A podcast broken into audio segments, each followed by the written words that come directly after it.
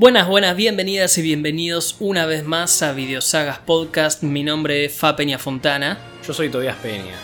y estamos nuevamente aquí en este especial sobre Batman. Estamos en este ya tercer episodio Sí, sí, tercer episodio. y estamos por hablar de Batman Returns, la segunda película dirigida por Tim Burton y protagonizada por Michael Keaton. Efectivamente, mi estimado. Estuvimos estos días viendo qué día grabar porque acabamos de pasar por una ola de calor Sí. íbamos insoportable. A, íbamos a grabar un jueves. No, que- creo que. Yo Primero te- un miércoles. No, creo. si yo te había hablado el martes que habías vuelto de las vacaciones. Claro, también eso. Yo estuve de vacaciones. Ustedes no lo notaron porque tenemos todo muy bien cronometrado. Por eso estamos grabando ocho días, casi ocho días después de lo que nos habíamos propuesto. Eh, no, yo te había hablado el martes para grabar capaz el miércoles. Vos me dijiste que no, yo lo entendí porque volvías de vacaciones. Volví de vacaciones, tenía que ver todavía las películas. Ya todo esto, ya teníamos temperaturas de 40 grados, ¿no? Claro, yo te estaba tocando con un palo el, el jueves y estabas ahí tirado, lleno de, de sudor. Me dijiste, no, no, para, para que, para que pase. Sí, te, no. volví a, te volví a tocar la puerta el viernes Días insoportables. y sí, me lo pateaste para el lunes. Ya le estamos dando un día este episodio. Grabado un lunes. Eh, no es la primera vez que grabamos un lunes, sí. No, no. No, es que, bueno, originalmente, bueno, estamos hablando del behind the scenes, ¿no? Pero Sí. siempre grabamos los sábados. Sí.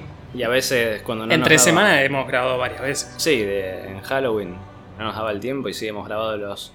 No sé si, sí, no sé si es la primera vez que grabamos un lunes, pero hemos grabado martes o jueves. Exacto, sí, eso sí.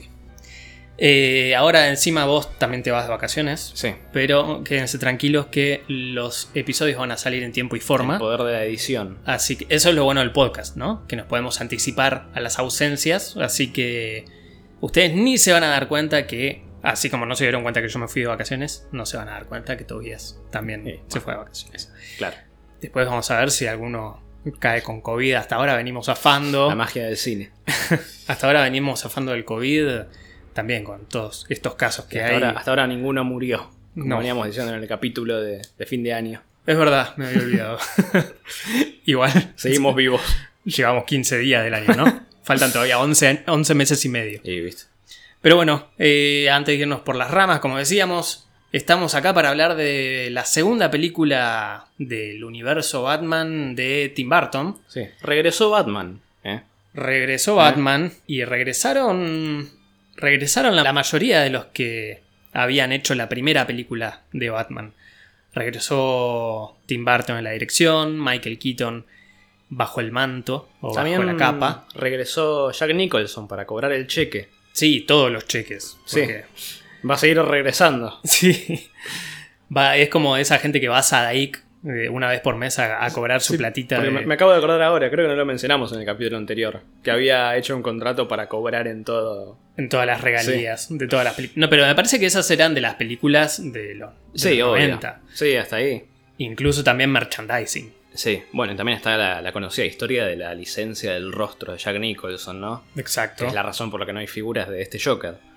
Sí, salvo únicamente las Hot Toys. Sí, que casi lo llevó a la quiebra, creo que había escuchado. ¿A Hot Toys? Sí, ¿En serio? sí. no lo que tuvieron que pagar.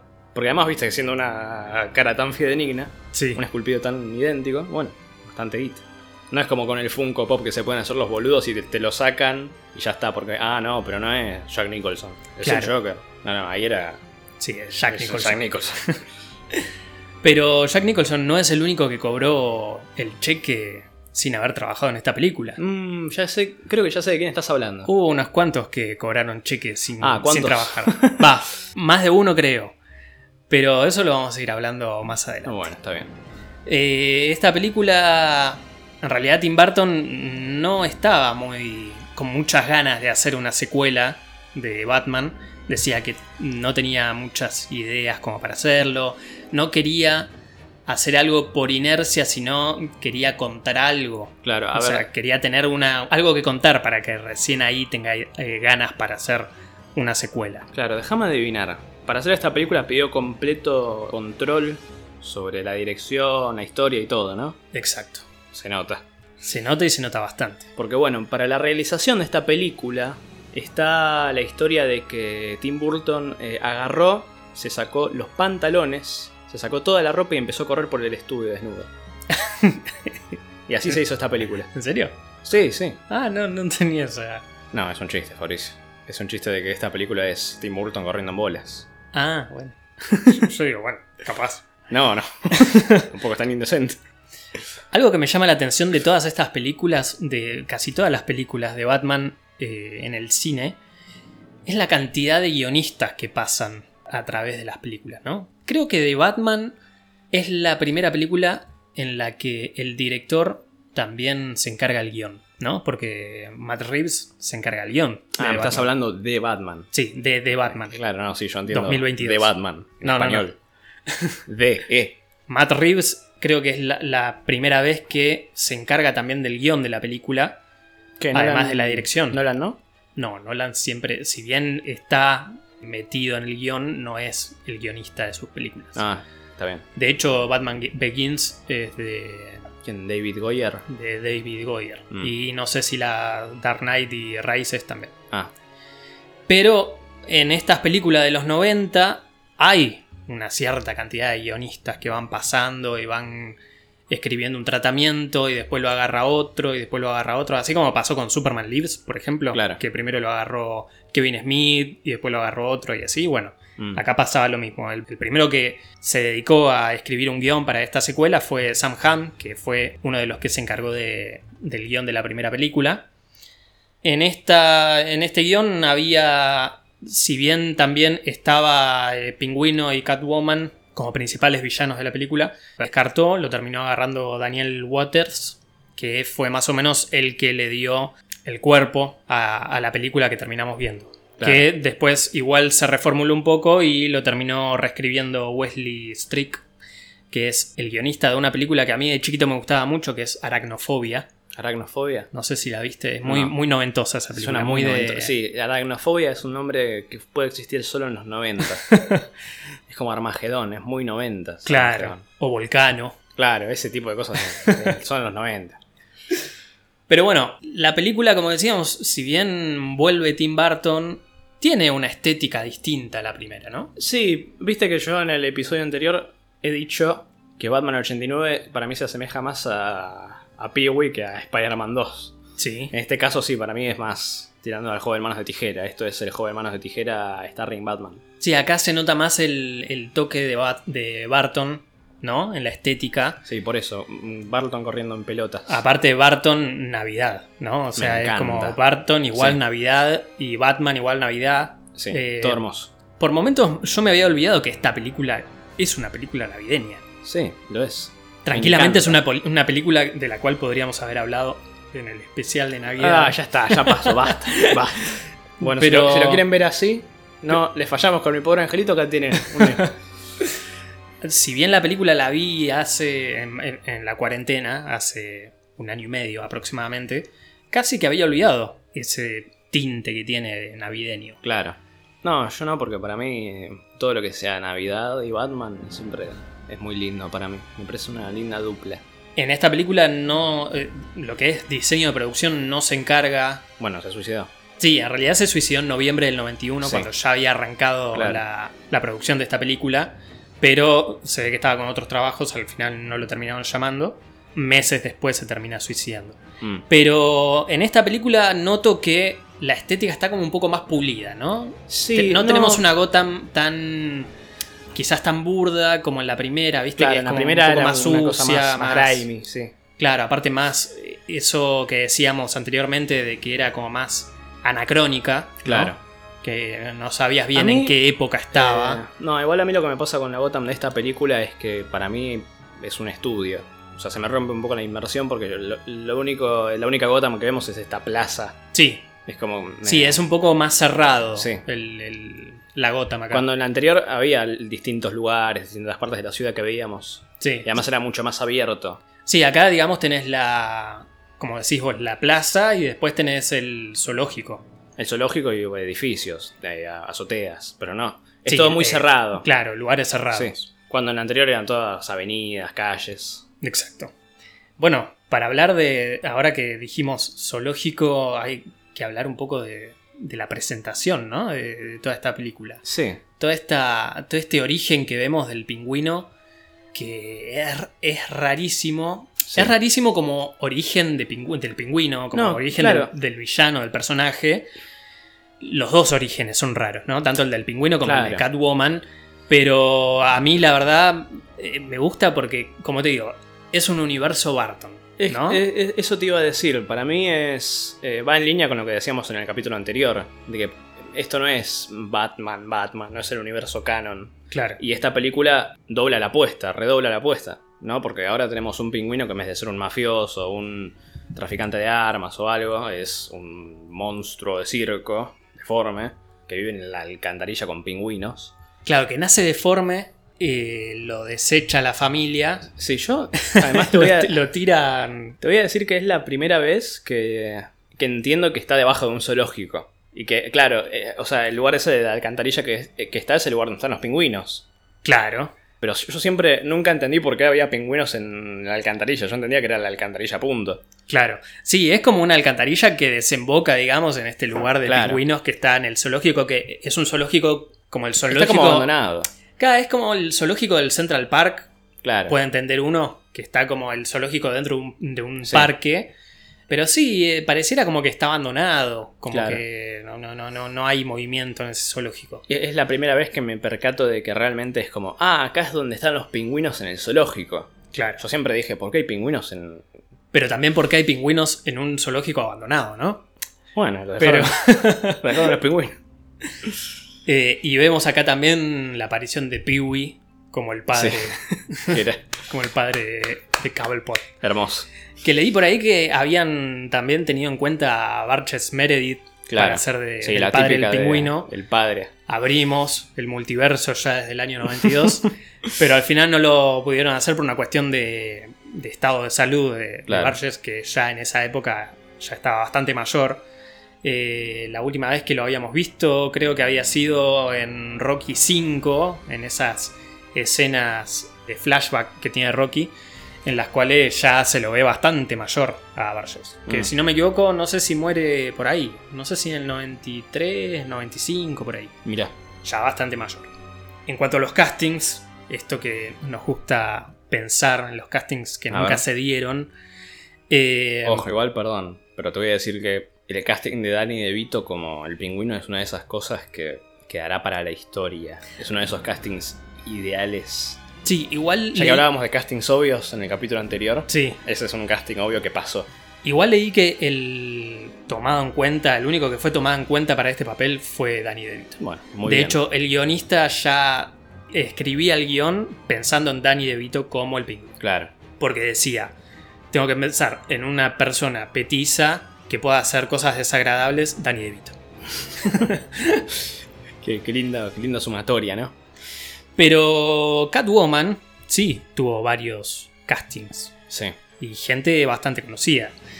En realidad, Catwoman, antes de ser Michelle Pfeiffer, iba a ser Annette Bening, que es la actriz de, por ejemplo, Belleza Americana, que hace la mujer de, Hace, hace un montón que no veo esa película. de Kevin, Sí. eh, Kevin Spacey. Kevin Spacey. Sí, esa- esa Kevin peli- Conroy iba a decir. Kevin Conroy. Estamos, seguimos en sintonía. Esa peli no la veo desde antes de la, la polémica. Yo la vi hace un par de años, ya con la, con la polémica establecida, y ya da- daba un poquito de, Sí, de ya- cringe. además, esa película en particular, ahora sí, con el contexto ahora, es esa, esa película. turbia, turbia. Sí. Bueno, en Se realidad. Claro. Así que en realidad la habían tenido en cuenta a ella. De hecho, creo que llegó a firmar un contrato, pero al final se tuvo que bajar por licencia de embarazo. Ah, eso, eso te iba a decir, estaba embarazada. Estaba embarazada, así que tuvo que dejar el papel de lado. Eh, se tuvo en cuenta también a algunas cantantes de la época, Mm, como Madonna Madonna. y como Mm. Cher, Oh. Qué bizarro. Cher. pero al final se lo terminaron dando a Siempre, siempre. Batman enfrentándose a músicos, ¿viste? Si no es Bowie, es Cher. Bueno, perdón, pero ahora que hablamos de esto, vamos a meternos ya en, en- en esta polémica de el Robin que iba a tener esta película.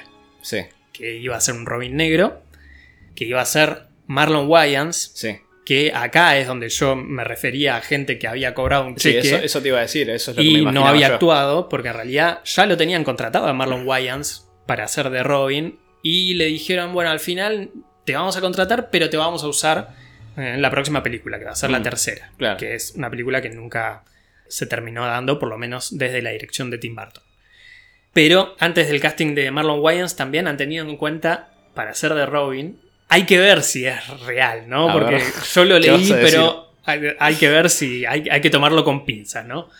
Tenían en cuenta a Prince A Prince. y a Michael Jackson. no, Y cuando, no me puedo decir eso. y cuando Warner decía, bueno, tengamos alguna otra opción para hacer un Robin blanco, dijeron, llamamos a Michael Fox. Ah, eso hubiera estado lindo.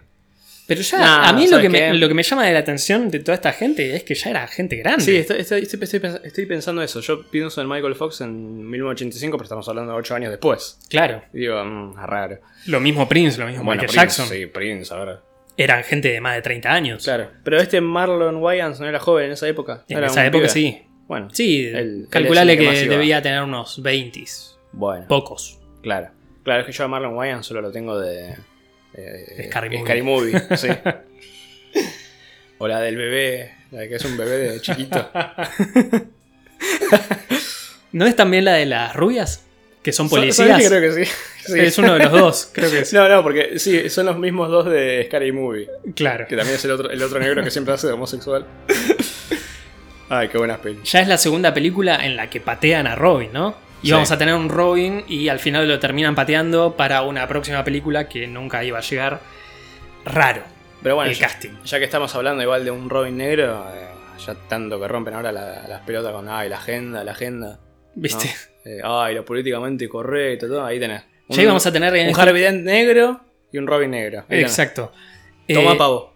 Algunas cosas que leí de, de esta película es que Robin iba a ser un mecánico y iba a ser el que le iba a arreglar el, el batimóvil a Batman después de que se lo des- descajeta el pingüino. Claro, no iba a ser un Dick Grayson negro. Puede ser. Pero no iba a Pero ser no el- iba a ser el, el- el acróbata. Bueno, entonces no es Dick Grayson. Le pueden poner Dick Grayson, pero no es el Flying Grayson. Es un mecánico. Acá al pingüino le pusieron pingüino y es Bueno, un enanito deforme. Me refiero a que no es el, ay, el Robin el de circo. Lo que sí me, me llamó la atención en esta película es que no recordaba que no aparece dos caras, Billy Williams. Ni siquiera como un personaje. No, yo sí. No, ¿en serio?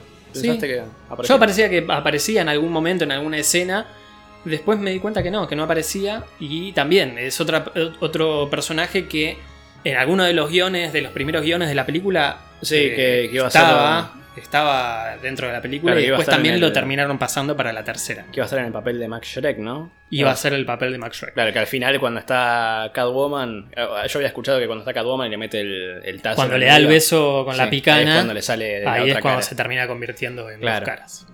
Y de hecho, ahora que hablamos de Max Shrek, eh, interpretado por, Por Christopher por Walken. Christopher Walken, iba a ser el hermano perdido de- del pingüino. Iban a tener este parentesco que no me hubiese disgustado. ¿eh? No, bueno, igual ninguna cosa que hubi- hubiesen hecho me hubiese disgustado, porque acá es, es todo bizarro, ¿no? Es todo una. Es todo y es todo, como cosa. dijimos, Tierra Barton. Claro, por eso digo, cualquier cosa que hayan hecho es. Ya está, está perfecto. Vamos Eh, a ver cómo, cómo va. Igual este, este personaje de, de Max Shrek, que es un personaje inventado para Sí. la película, es como un tercer villano, funciona como un tercer villano en esta cinta. Es- creo que debe ser la primera película donde tenemos tres villanos. Sí.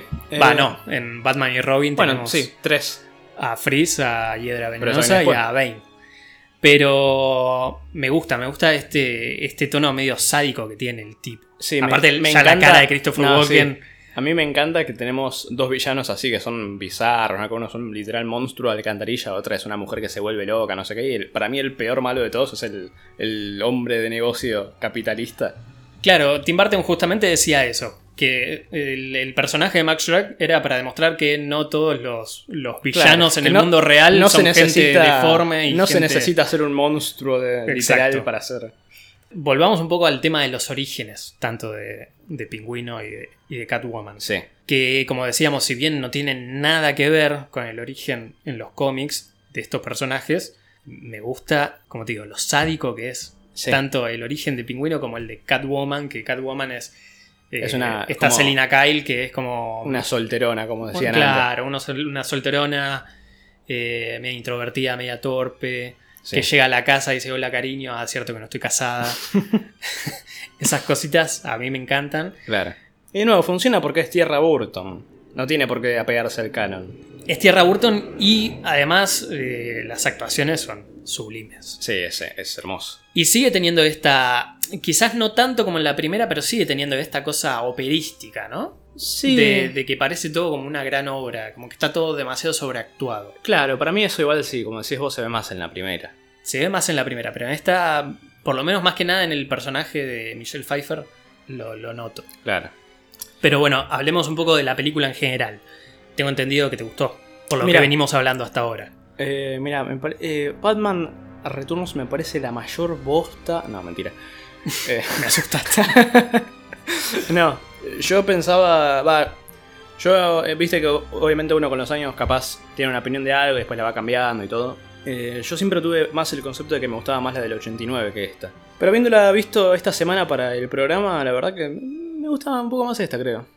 Como película me gusta más esta. A mí me pasó eso cuando las volví a ver, pero cuando las volví a ver hace ya unos años, cuando hice también una revisión de las cuatro películas. Mm.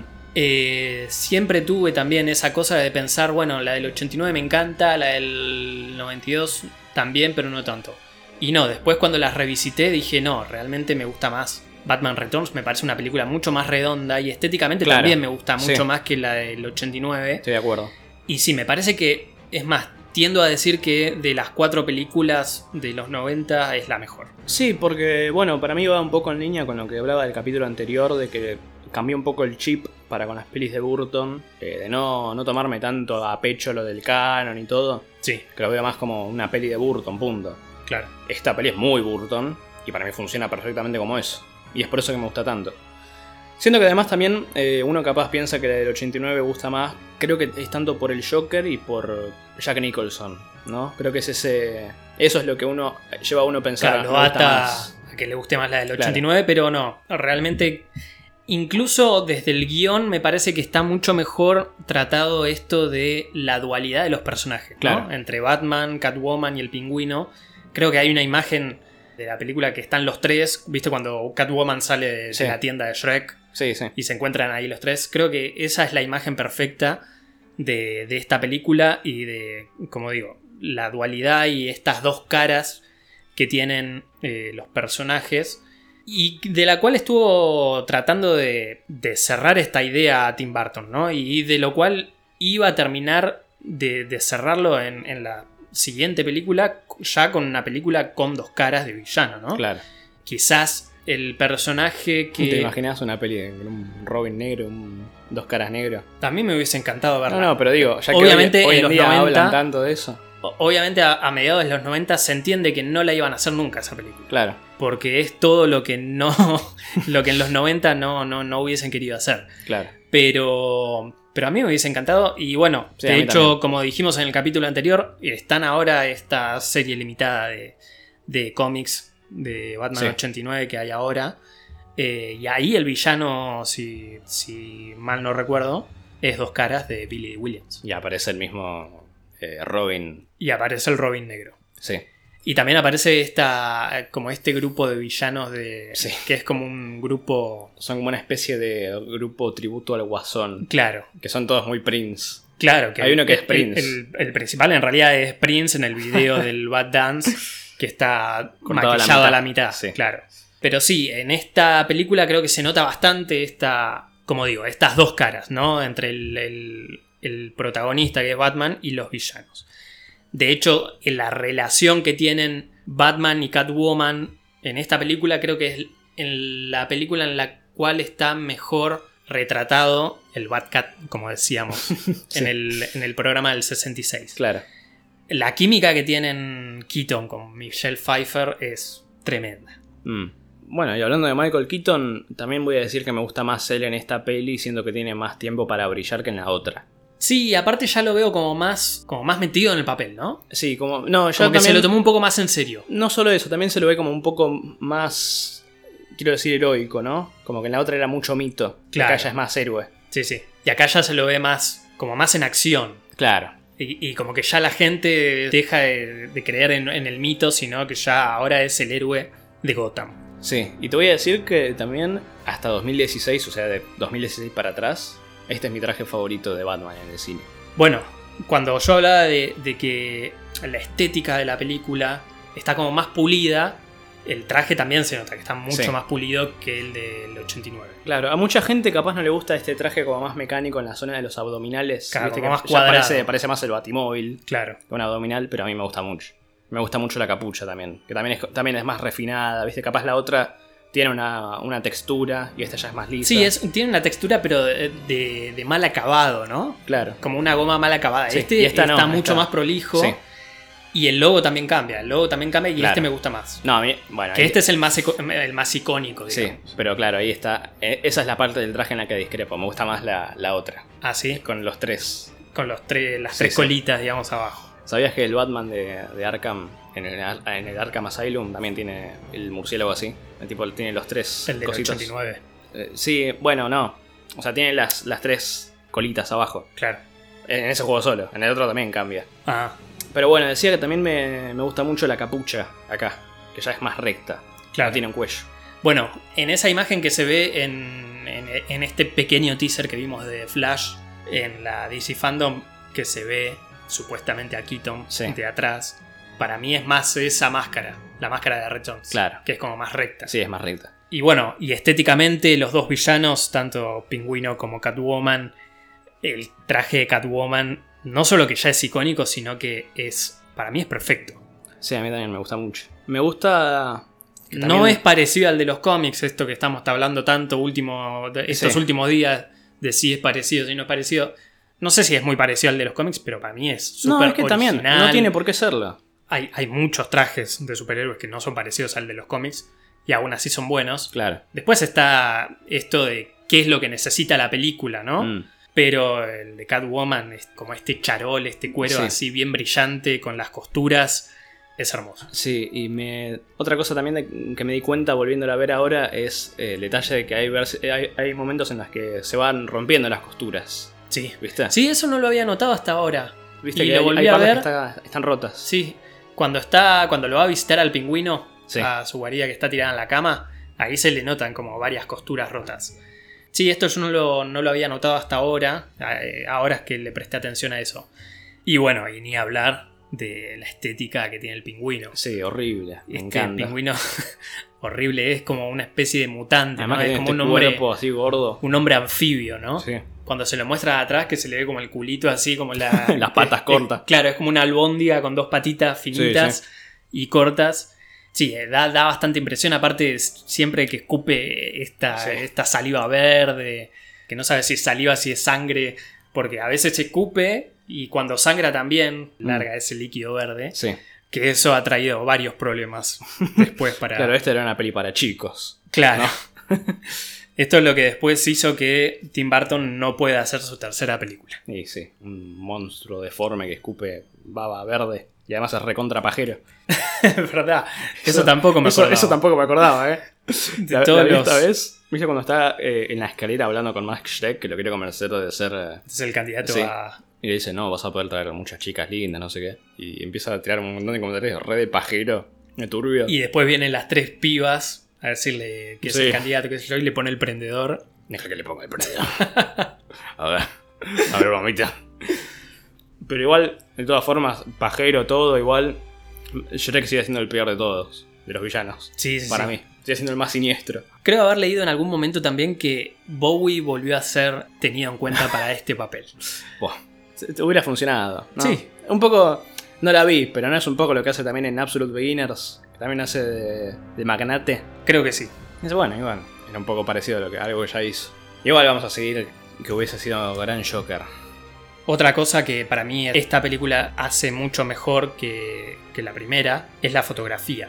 ¿Por qué lo decís? Porque la fotografía de la película, vos tenés eh, imágenes que son cuadritos. De hecho, tenés imágenes que son mucho más icónicas de esta película que de la primera. Claro, como la toma de Batman cuando está con Selina Kyle. La toma de Batman con Selina Kyle, en la escena que está Bat- eh, Bruce Sin la en máscara. su. No, Bruce eh, en su Ah, mansión, sí. Esperando que lo llamen y se prende la, la batiseñal. Hermoso. Y tiene. que aparte es raro porque tiene como una, un reflector Sí. que le alumbra para adentro. como para que los vecinos no se den cuenta que es Batman, ¿viste? Claro, claro. Bueno, no tiene Menos mal que no vecinos. tiene vecinos, ¿no? Vive Pero- en el medio del or- la loma del orto. Pero bueno, creo que eso también define muy bien a lo que es el Batman de Barton. Sí, ¿no? O sea, sí. creo que acá está mucho más implementado esto de justamente lo que decíamos, que este Bruce Wayne ya es Batman. Ya es Batman y está esperando que los llamen en, en su mansión para salir a, a patear culos, ¿no? Sí. E- En estas películas no lo vemos tanto al Bruce Wayne, este, que sí, capaz lo vemos con Bale o con Val Kilmer, Mm. que es este, este playboy, viste, que va Claro. a las eh, a las fiestas y está encargándose de Wayne Enterprises. No, este Batman está en su mansión esperando a ser llamado para salir y prender fuego a todos. Sí, otra cosa polémica. Una cosa que no mencionamos y que ya que hablamos de Bruce Wayne y quiero tocar es eh, que acá me gusta mucho más también la relación que tiene con Alfred. Sí, acá a Alfred se lo ve mucho más eh, activo Sí, en cuanto a que es el como el coequiper, ¿no? Sí, Eh, es el- de Bruce. el coworker. Claro. Y de hecho, me gusta que también solucionen los problemas de la película Se hacen anterior. cargo, Se, se hacen cargo, cargo, sí. de, de- de- de la, de la película anterior. Va, y también de la falta de, de Vicky Bale ahora. Sí, bueno, en realidad, Tim Burton cuando inició esta película, cuando, cuando empezó a, a pensar en esta película, dijo que no quería que sea una secuela, sino que sea una película aparte, ¿viste? Claro. Y se nota eso. En realidad se nota en las cuatro películas. Bueno, sí. que, un que son películas diferente. totalmente independientes entre sí, ¿no? No es que son continuaciones de. Claro, son secuela por. Sí, por decantación Sí. en realidad, porque sale después de la otra. Claro. Pero en realidad no es que tienen un hilo conductor que va llevando de película en película. Sí. En realidad acá lo único que tenés es a los mismos actores haciendo de Alfred, de Bruce Wayne. Ni siquiera lo tenés, por ejemplo, a Knox. O sea, Claro. los únicos que repiten, si no me equivoco, es Bruce Wayne, Alfred y Gordon. Y Gordon, que sigue siendo nefasto este Gordon, ¿no? Ah, para mí no me, a mí me parece que no. Pero en esta película es totalmente irrelevante porque creo que aparece en una sola secuencia Sí. que es cuando llegan a, a la, la- a la plaza esta Bueno, y después y también. lo llama, llama por radio diciéndole llámelo Gordon, Gordon". Creo que es la única vez que No, aparece. también cuando lo incriminan a Batman después, el pingüino. Ah, es verdad. Bueno, pero son, Ah, eh, a mí me son parece- cositas muy chicas. Bueno, pero a mí no me parece nefasto. Me parece un personaje menor. Sí, bueno, es nefasto que a esta altura del- de, de- de la historia, Gordon ya era un personaje bastante relevante en la historia de Batman y acá todavía no lo terminaron de explotar. No, pero ahí, de nuevo, pare- parezco disco rayado diciendo esto, pero Burton. Mundo Burton. Tierra Burton. Ya a mí me va por ese lado. Hablando de eso, eh, del canon y de la importancia del canon para algunas personas, estos días estábamos hablando con un amigo sobre estas noticias del Batman, de que vuelve Batman de Keaton y todo eso. Y acá tengo un ejemplo muy claro de la, la importancia del canon para algunas personas. No voy a dar el nombre de mi amigo, le mando un saludo. Pero justamente estábamos hablando del Batman de Keaton y en una de esas me tira. Ojo, eh. Cita. Ojo. Cita, tengo acá los mensajes destacados. El Batman de Keaton es basura. Tim Burton es un gran director, pero no entiende a Batman. Entiende a Gotham y a sus villanos. Batman no mata, ni duerme boca abajo. Eh, y ahí es esta parte en la que yo, ese punto de vista lo entiendo. Esa postura eh, la comprendo, porque justamente, viste que uno con estos personajes también tiene su idea, su concepto, ¿viste? Sí. Pero también es, es ahí donde disiento, porque para mí siguen siendo personajes de ficción y están escritos por tal o cual. Y el que quiera hacer con el personaje su versión del personaje, vaya y pase. Sí. Pero nada, me parece curioso porque es la primera vez que escucho a alguien decirme el Batman de Keaton es basura. No, a mí lo que me ha llamado la atención más que nada es esto de que, Bat- de que Bruce Wayne no duerme cabeza abajo. Sí. O sea, me, No, me eso. un detalle raro. No, por eso, Porque- pero digo. Podría haber dicho mil cosas del Batman de Keaton, pero que duerme boca abajo no me parece lo más relevante. No, por eso, pero digo. Yo no entiendo. Aparte, capaz no estaba durmiendo, estaba meditando. qué sé yo. ¿Qué sé yo? sí. Para mí parece que estaba haciendo ejercicio, no sé. Claro, también. Eh, y el chiste es que está boca abajo como un murciélago, pero bueno. Eh, pero bueno, lo que voy es que también se demuestra como. Va, me demuestra a mí la importancia que tiene el canon para varias personas. Bueno, pero en estas cuatro películas, lo que hablábamos anteriormente, esto de que no son secuelas directas, o, no, no hace falta ver la película anterior para entender estas películas, ¿no? Mm. Por lo menos las, estas cuatro de los 90. Acá justamente no, no- el canon no era el problema. Porque como te digo, creo que la única mención que tiene esta película de- con respecto a la anterior es este pequeño. Estas dos pequeñas secuencias de Bruce Wayne hablándole a, a Selina Kyle sobre, la, sobre su novia anterior. Sí. Y cuando Que le habla a era Alfred le Vicky Vale. Sí. Y después Alfred haciéndose cargo de. Realidad, Bruce Wayne. Echándole cara. Claro. Haciéndole hacer cargo a Alfred de, de haber dejado entrar a cualquiera Claro. a la baticueva. Que eso me pareció muy gracioso. Pero también me pareció que sirvió también para darle otro porte a Alfred en esta película. Sí, por eso. Me gusta mucho Alfred en esta película. Es el que se encarga de, por ejemplo, Sí, el DJ Alfred. el cuando- DJ Alfred cuando, cuando quieren incriminar al, al pingüino. Sí. y mandan esta frase que dijo cuando estaba jugando en su pequeño batimóvil. Sí, sí. Que esa escena, es bizarra. rarísima, Sí. rarísima. Me encanta que se hayan tomado el tiempo a hacer el, el cochecito de Bat- del Batimóvil. Y después también al final cuando redirecciona a los pingüinos. bueno, como no puede ser, en todos estos episodios de Batman parece que tiramos una referencia a Pixar. Eh, la escena de Batman incriminando a- al pingüino es como la de Monster Inc. Cuando está. Robaré los necesarios para salvar esta compañía. Con respecto a los pingüinos, me llamó la atención que a mí me parecía raro que No. usen pingüinos reales. Claro. ¿Qué, ¿Qué ibas a decir con eso? No, que obviamente después terminé leyendo que hubo problemas con Mm. lo- las organizaciones a favor de los animales, todo esto, porque Claro. usaban pingüinos reales en un set de filmación con... eh, Con los aparatos, eso. con sí. aparatos y con- La con- mierda esa que les ponen. que son como... Son misiles. Claro, como misiles en, el- en la espalda. Eh, después también vi que eran mitad pingüinos reales Sí. y algunos que usaron también como animatronics. Claro. Los animatronics, vi que el encargado de eso fue, no tengo el nombre ahora, pero era el que trabajó también en Terminator y en Jurassic Park.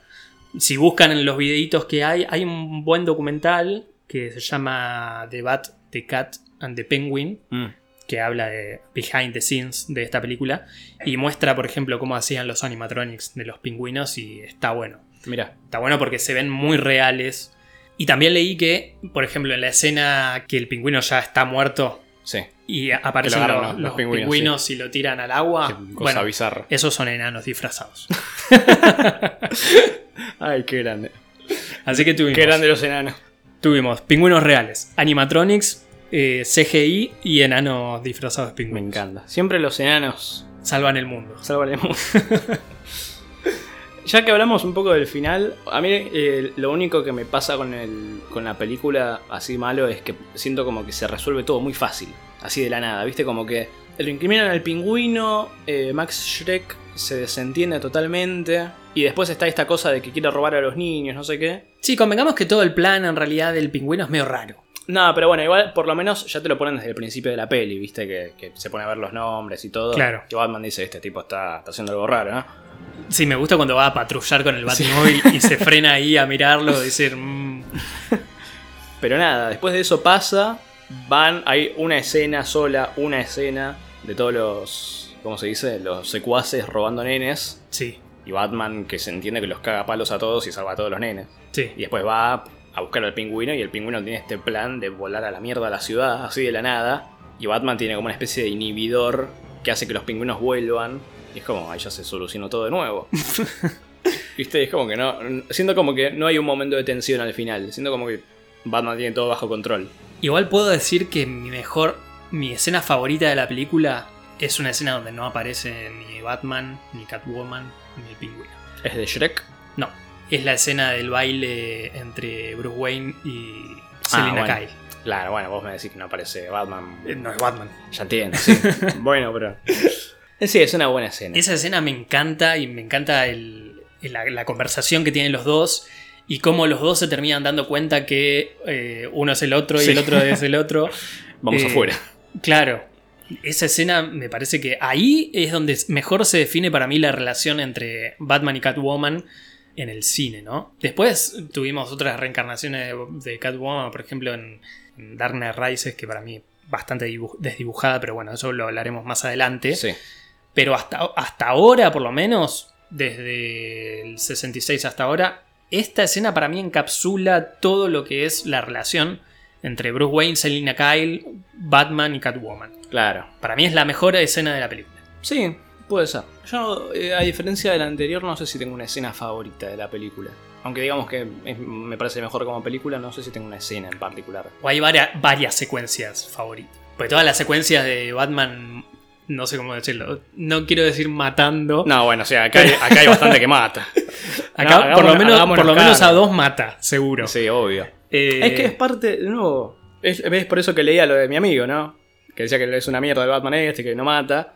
Sí, para mí Batman tampoco mata. Pero para mí este no es Batman.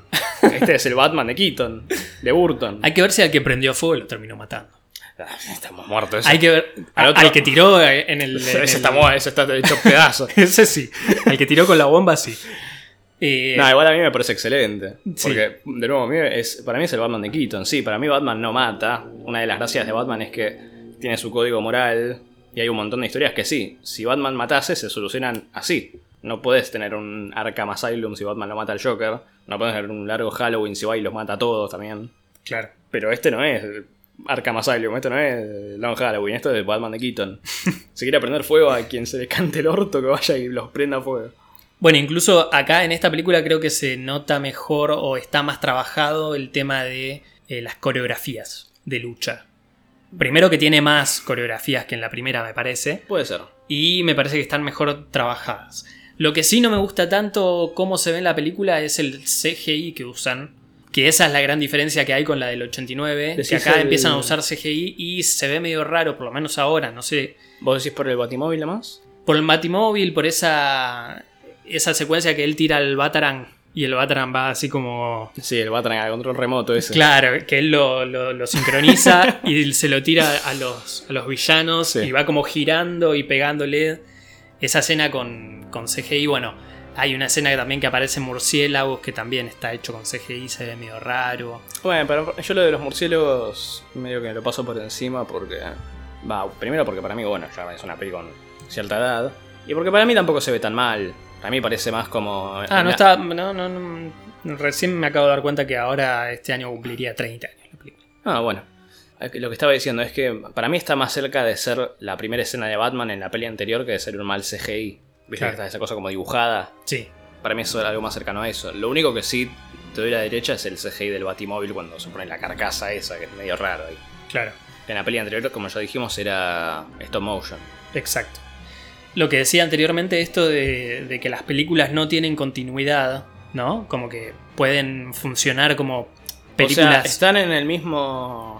Está- Es la misma continuidad, pero no es que ah, necesariamente funciona solo como secuela. claro, o sea, no funciona- están, se supone que deben estar todas en el mismo universo, pero no hay una continuidad No, a ver. que las pegue, ¿no? No, a ver, sí hay continuidad, que es tanto el comentario de Vicky Bale como que esté Batman si- siendo Michael Keaton. No, obvio. No, vos lo que estás queriendo decir que no tenés por qué ver la del 89 para entender esta. Sí, pero más allá de eso, lo que me iba, lo, lo que iba a decir es que, por ejemplo, en la, en la secuencia final de la película, Sí. que ya lo vemos a Alfred con Bruce en el auto, yendo por, por las calles de Gotham, y Bruce parece haber visto un gato, Sí. o la sombra de Catwoman, y que finalmente aparece el logo de Batman con Catwoman, eh, dándote a entender que está viva. Que también Después- es un, un, un animatrónico. Sí, sí, porque en ese momento fue como un reshoot y Michelle Pfeiffer no estaba, Estaba embarazada. Otra más. Eh, a- a lo que voy es que te dan a entender que, por ejemplo, Catwoman está viva, pero no vuelve a pasar más nada con Bueno, ella pero en ahí- las siguientes películas. Bueno, igual ahí también es porque no volvió Burton. Y cambiaron totalmente lo que estaban por hacer. Que también es por la razón por la que no estuvo Marlon Wayans como Robin. Ni No, está bien. Hay, hay que ver si después no leí algún guion filtrado o algo de la tercera película No, de, a de ver, Barton. obviamente. No sé si hubiese estado también A Catwoman. ver, yo como alguien más joven y que no creció necesariamente viendo estas películas una y otra y otra y otra vez, yo separo Universo Burton, Batman, Batman Returns y después las otras de Schumacher. Para mí hay una gran diferencia. Por eso es que no veo esto que. que Sí, decís. hay una gran diferencia, pero en esa época Sí, obviamente. decís, sí. pat- Bueno, igual No, por eso digo. O sea, so- sí, en su momento sí, es como, ah, son las mismas pelis, pero cambió el actor de Batman. Y ahora es como, bueno, todas las tierras, el multiverso, la pindonga, todo. Bueno, tierra Burton, tierra Schumacher, tierra linda, tierra fea. Pero dentro de la Tierra Schumacher es como que tenés dos, dos subtierras. Vos decís, sí, sí, claro. Pero bueno, la película eh, no terminó de ser un éxito, si bien le fue bien, no terminó de ser un éxito, porque bueno, hubo gente a la que no le gustó esta visión de Barton y A ver. a los niños parece no haberles gustado Sí, a ver. Este pingüino que sacaba líquido Estaban- verde y comía pescado crudo. Estaban con los juguetes del McDonald's. Tenés esta película con un pingüino horrible que come pescado crudo y es recontra pajero. o sea, sí, obviamente. Hablando de, de McDonald's y de cajita feliz y de muñecos, leí que Kenner, que era la, la licen- la marca que tenía la licencia de DC para hacer las figuras Sí. en esta época, eh, había hecho el diseño de, del Robin de Marlon Wayans. ¿Ah, sí? No negro, pero digo, el, Bueno, el prototipo. el diseño del traje más que nada, eh, y después lo sacó un muñeco. El diseño del traje, si no me equivoco, Tim Burton lo había contratado a Norm Brayfogle Mira. para que lo diseñe. Y justamente Kenner terminó usando ese diseño para hacer trajes en muñecos. Que viste, en esa época Kenner hacía Sí, muñecos Batman falopa. ártico, sí. Claro. Entonces, uno de todos esos diseños lo utilizó para hacer eh, a un Robin Claro. muñequito. Pero bueno, como decíamos, a la película le fue bien, no tan bien. Y tuvo Bien hasta ahí. problemas. Sí, en realidad tuvo problemas en cuanto a, a la publicidad, ¿no? por ejemplo, este problema que tuvo con McDonald's de no poder. eh, no poder hacer un- una cajita feliz con un pingüino bastante tétrico. ¿Te imaginas un muñeco de McDonald's, el pingüino que lo apretás y escupe sangre? Sangre verde. Sangre verde. O que saque como ese, ese moco, ¿viste? O, o no, también. También uno de los pingüinos llevando el. El, El féretro. eh, no, eh, llevando al.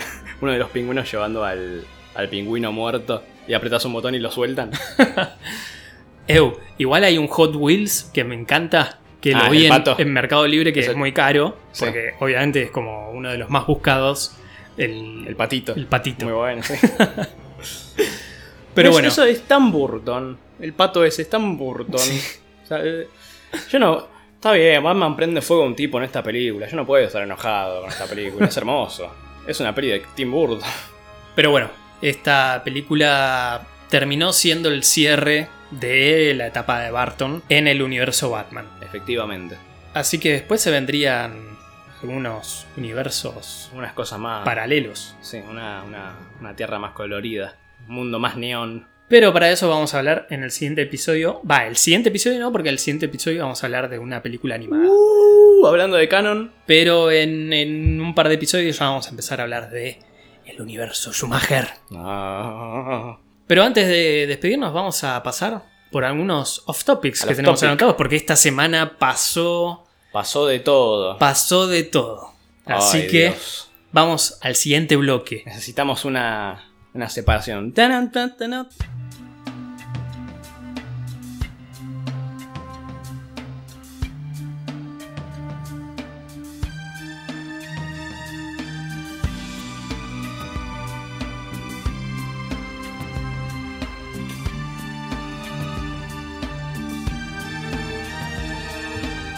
Así que como dijimos, tenemos un off topic para hacer de todas las novedades que tuvimos últimamente y de toda la controversia que se viene generando. Creo que tenemos todos los días controversia, ¿no? Hay una grieta en DC. Tantas grietas hoy en día. Que ni vos ni yo estamos de acuerdo, si quieres. No. Ya llegamos a ese punto en el que ni siquiera nosotros dos como hermanos estamos de acuerdo. A ver, para ordenar. Tenemos la película de Batgirl. Sí. inició su rodaje. Al iniciar su rodaje se filtraron algunas imágenes del set eh, y se filtró una imagen curiosa de un muro donde hay dibujado un Batman y un Robin. La primera vez que vemos como un Robin en continuidad, ¿no? Humo. En el DCU. Humo. ¿Vos decís que sumó? Mira, por el hecho de que ese mural son dos imágenes sacadas de Google, que el Robin está dibujado, creo, creo que por Joe Quiñones. Eso me parece una estupidez igual. No, a mí no. ¿Por qué? Porque. No, bueno, ya que hacemos tanto hincapié en el mural, al menos haceme lo original, papi. O si vamos a hacer tanto problema con el mural. Y pero a mí no, no- no me molesta que hayan usado un- una imagen de un dibujante que ya existe para meterlo en el mural. Y después el Batman, que es una estatua de Prime One o de Sideshow. Raro. A mí me parece mm, berreta. Berretón. Convengamos que esta película de Batgirl es una película que va a ir directamente a HBO Max. O sea, bien. calculo que es una película que no cuenta con un presupuesto de una película de cine, ¿no? Entonces me parece que hay cosas que hay que simplificarlas. La verdad, eso no me parece lo más No, bueno, está bien. controversial del mural. Obviamente no. La controversia del mural venía a decantación de, a ver, bueno, este Batman del mural es un Batman idealizado por la gente de Gotham, es el Batman de Ben Affleck, es el Batman de Michael Keaton, este Robin, ¿qué Robin es? ¿De dónde salió? Sí, a mí por si eso. está acá es porque en algún momento existió algún Robin. Sí, yo el problema que tengo con, con esto, va, con la idea de una peli de Batgirl ahora, en, universo, en este universo, porque yo todos los problemas que tengo con, para con DC actualmente es con el DCU, porque obviamente DC tiene miles de vertientes, y todo lo demás para mí está bien, obviamente, de Batman, una alegría, hermoso, ya te dije que hoy me volví a ver el tráiler de Batman de Cat, piel de gallina, después también... Hablando de entregas animadas, no puedo hablar por las próximas películas. Batman de Cape Crus- Crusader también. Pero el DCU, viste, ya venimos, venimos mal. Y para mí una peli de Batgirl en un universo donde no tenemos una peli ni de Batman, ni de Green Lantern, una secuela de Superman, una secuela de la Justice League, una peli de Batgirl, además, perdón, porque esta semana también se, se confirmó la salida de, de Ben Affleck, ya la confirmó a él. Él, la confirmó él mismo diciendo en una nota que, si no me equivoco, se la hizo su amigo Matt Damon. Sí, que nos agarró de la cara y dijo, no voy a ser más Batman.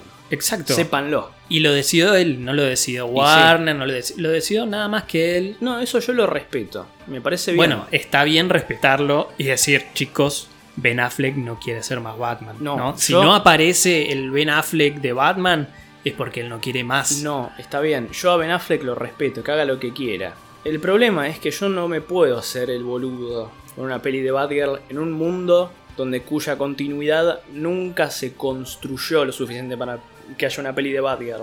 Ya no está Batman siquiera. La última vez que vimos a Batman en canon, porque ya en su momento cuando salió la Zack Snyder Justice League, eh, todo, toda la directiva nos, nos agarró la cara ese mismo mes y nos dijo, esto no es canon, la canon es la otra. En canon la última vez que vimos a este Batman fue hace cuatro años, haciendo el ridículo, poniendo cara de boludo, diciendo que ahora está sangrando, no sé qué, y ahora me dijo en una peli de Batgirl. Yo no creo que vaya a ser mala la peli de Batgirl, ¿eh? No te creas. Para mí tiene buena pinta, incluso. La piba eh, Leslie Grace, ¿se llama? Sí. Me gusta como Batgirl. La veo bárbara, ¿eh? ¿Eh? Pero me cuesta... No, eh, eh, mi problema es que no tengo emoción, no tengo ilusión, no tengo, no tengo nada, no tengo expectativa. A ver, yo voy a decir algo que vengo diciendo hace unos cuantos días y es el- la mayor discusión que he tenido con alguna gente que está en contra de todo esto que está pasando. Porque hay gente que capaz no está tan emocionada como vos, pero hay gente que directamente está en contra. Claro. ¿no? Y que está llamando a boicot y todo ese, ese tipo de cosas. Bueno, obviamente, a ver, yo no estoy diciendo eso. No, Como ya uno, dijiste, uno sí. en- uno entiende que haya gente que capaz no esté tan entusiasmada como otros. Yo la verdad que sí estoy entusiasmado, ahora voy a dar mis- mi, mi opinión. Está bien. Pero hay gente que directamente ya está en contra de todo lo que está pasando, ¿no? Ahora, con respecto a lo que vos decís, que es una de mis. de, de las cosas que, que- que vengo diciendo hace unos días, es. El problema acá no es que haya una película de Batgirl. El problema acá es que no haya una película, por ejemplo, una secuela Sí, es lo que estoy de diciendo. Superman. Es lo que estoy diciendo yo. No, pero hay gente que toma esta película de Batgirl como diciendo, loco, no es esto lo que tienen que hacer, es esto. Claro, Entonces, eh, me parece que están queriendo restar en vez de sumar. claro, a ver. Acá el problema no es que tengamos esta película. El problema es que Warner eh, no está teniendo en cuenta tener hacer una película, una secuela de Man of Steel. El problema es que Warner nunca tuvo un plan para este universo y siempre tiraron mierda a la pared a ver qué se pega y qué no. Ese es el problema. No puede ser que tengamos una continuidad, que tenemos una peli de Batgirl, una peli de Blue Beetle. Blue Beetle. Antes una peli de Pero, Batgirl. disculpa, de Batman. ¿cuál, cuál es el problema de que haya una película de Batgirl, No- una, no, película de Blue no Beetle? está el problema. El problema Estás está diciendo que- en que no está la peli de Batman, no está la peli de Superman. Bueno, pero por- de la forma que estás diciendo, yo te estoy casi te estoy tomando como si fueses uno de los que está a favor del boicot.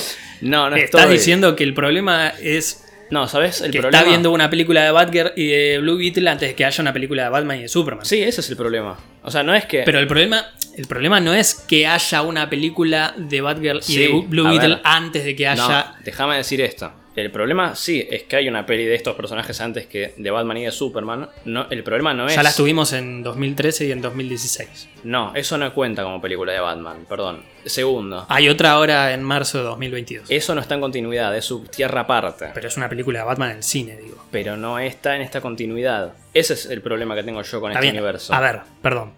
El Batman de esta continuidad está diciendo en mil notas que no va a ser más Batman, que no quiere ser más Batman, que no quiere saber más nada con este universo.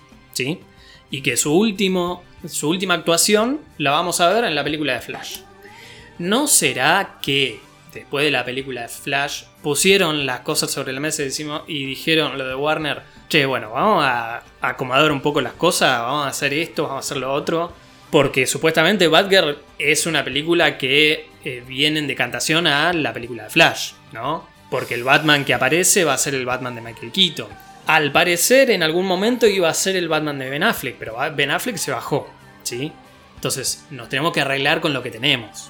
Una vez que nos arreglemos con lo que tenemos, vamos a ordenar las cosas, ¿sí? Ahora, a mí no me parece mal y yo celebro y festejo que tengamos una película de Batgirl, que tengamos una película de Blue Beetle, que tengamos series como la de Peacemaker, que se estrenó hace unos días. Sí. Bueno, pero Hay gente que no ve la serie de Peacemaker porque dice que, que no hay una secuela de Man of Steel o lo que sea. Bueno, y está O sea, bien. Yo eso lo No, entiendo. no, también. me parece que si sos fan de DC, Bueno, pero a ver, tampoco por ser fan tenés. Si no lo No, querés una- ver. una cosa- Si no te parece que va a ser para vos y no lo querés ver, me parece perfecto. Es más, yo tengo ese pensamiento. Si no te gusta, no lo veas. Porque para que lo vean y después tiren la mierda de siempre. No, e- e- eso es una cosa y está bien. O sea, si a vos no te interesa. A mí hay mil, mil productos de DC que no me interesan.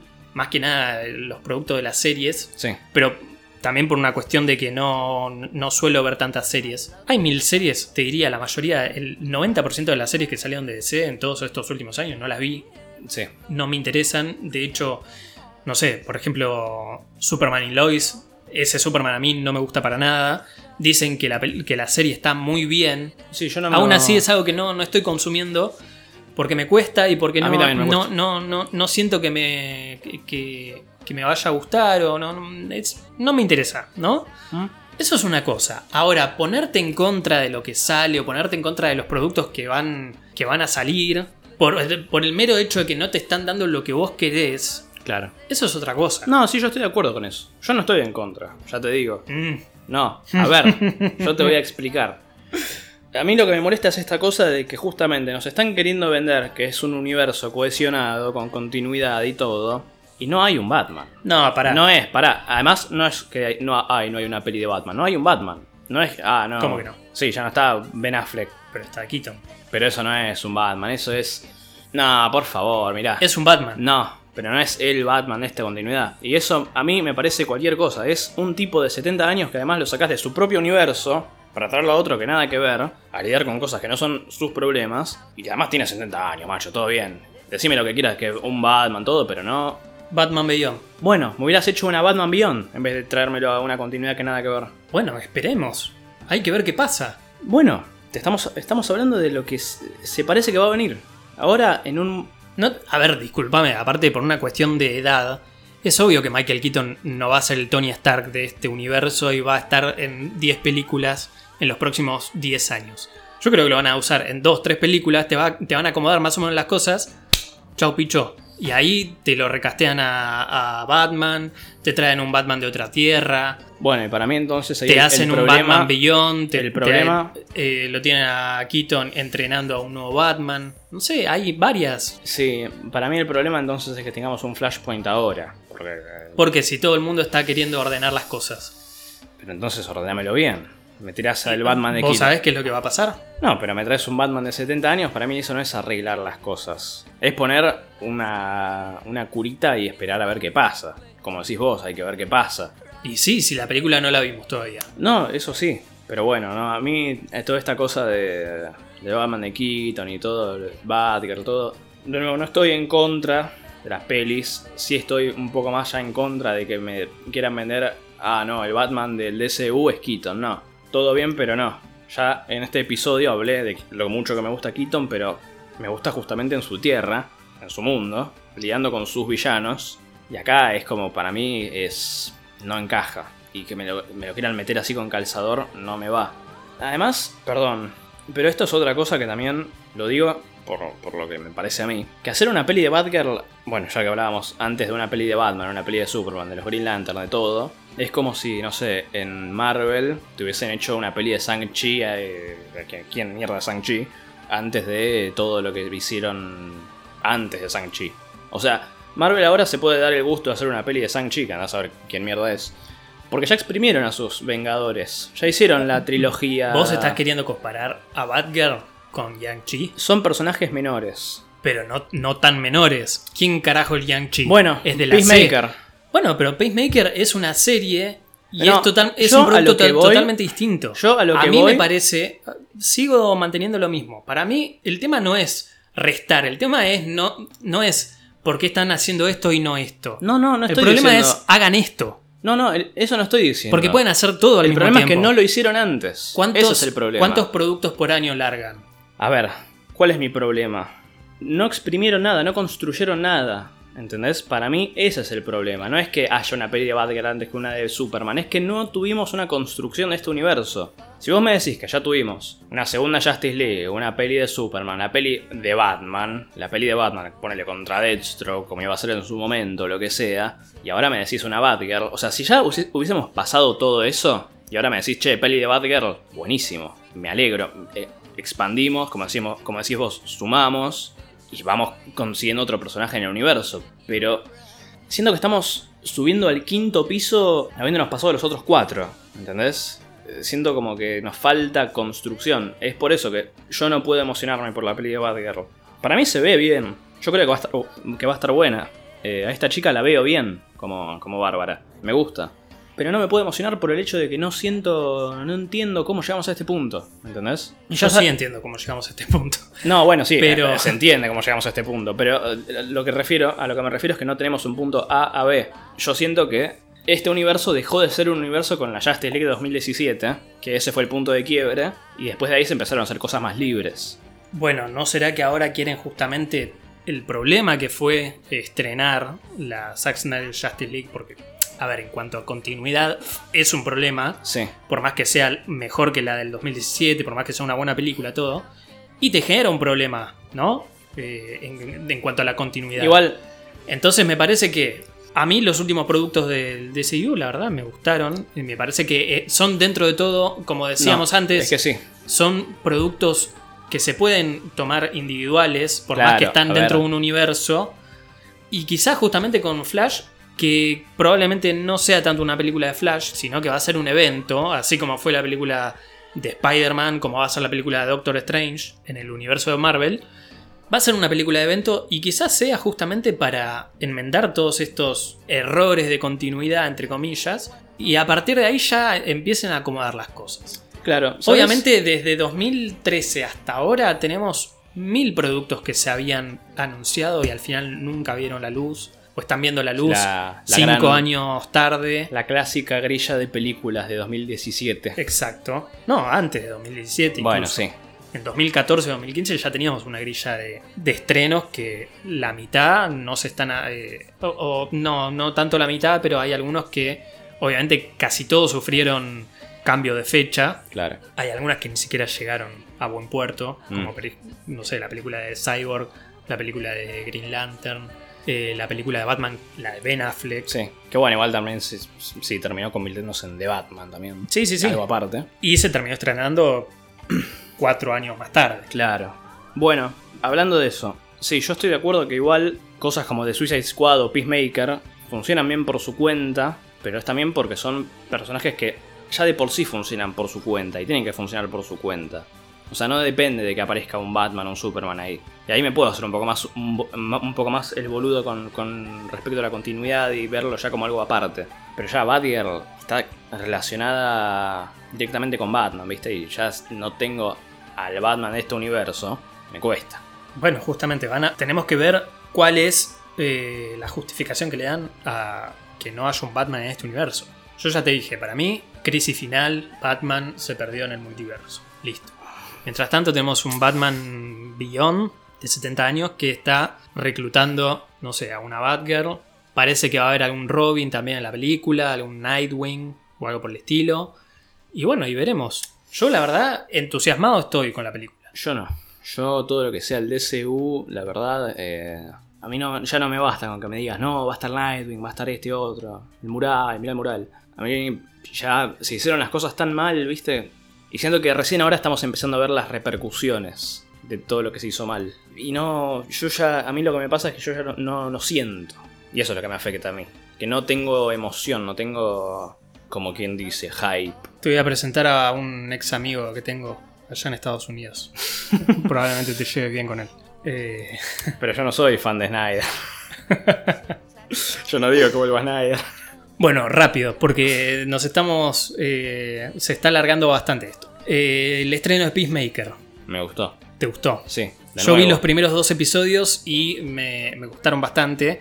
También Es Ash vs Evil Dead, me encanta. tiene, tiene ese tono, Es ¿no? muy Ash vs Evil Dead. Y aparte lo, lo lindo de esta serie, justamente me parece que es que James Gunn lo puede un poco moldear al personaje, ¿no? No, Peacemaker no es un personaje del que tengamos tanto background como puede llegar a ser otro personaje. Cualquier otro personaje.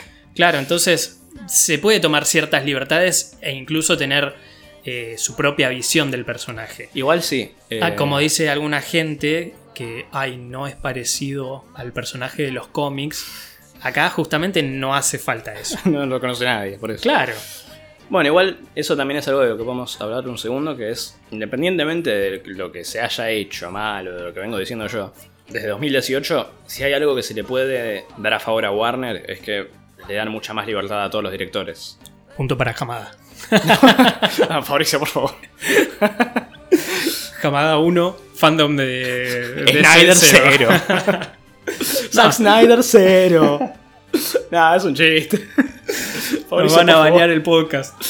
Ya se fueron 50, Va a venir la horda iracunda del Find the Snyder. Se nos fueron 30 escuchas. No, obviamente todo un chiste, todo de la buena onda, del cariño, somos todos fans de DC. Pero bueno, eh, Peacemaker nos gustó. Ya se estrenaron los primeros tres episodios. Vi dos nada más, tengo que ver todavía el tercero. Eh, si no me equivoco, se va a seguir estrenando todos los jueves un capítulo por semana. Creo que sí. Son importantes, parece, el episodio 6 y el episodio 8. A mí, de nuevo, no me. Ya con que sea una buena serie que funciona por su cuenta y por fuera de la continuidad de este universo. Ya para mí eso es suficiente. No me importa que me quieran decir, no, no, porque acá aparece tal. No, ya está. Si es una buena serie y funciona, punto, listo, perfecto. Y si es una buena serie y funciona y en el último episodio te parece alguien del universo DC Depende de importante, sea. Y- pues al parecer, al parecer es alguien importante, importante. Y no sé, depende. Si es Aquaman, que lo viene a buscar a Peacemaker por el chiste de, de que se coge peces. Pero bueno, Yo juego mis fichitas a que es Superman. Dios te escucha, hermano. ¿Sabes O qué? me gustaría que sea Che, igual cómo, cómo les cabería si es Superman, ¿no? A lo que vos decís vos. a toda esta Sí, a la horda de- iracunda. Sí. ¿Cómo les cabe, no? Si, sería- si fuese Superman.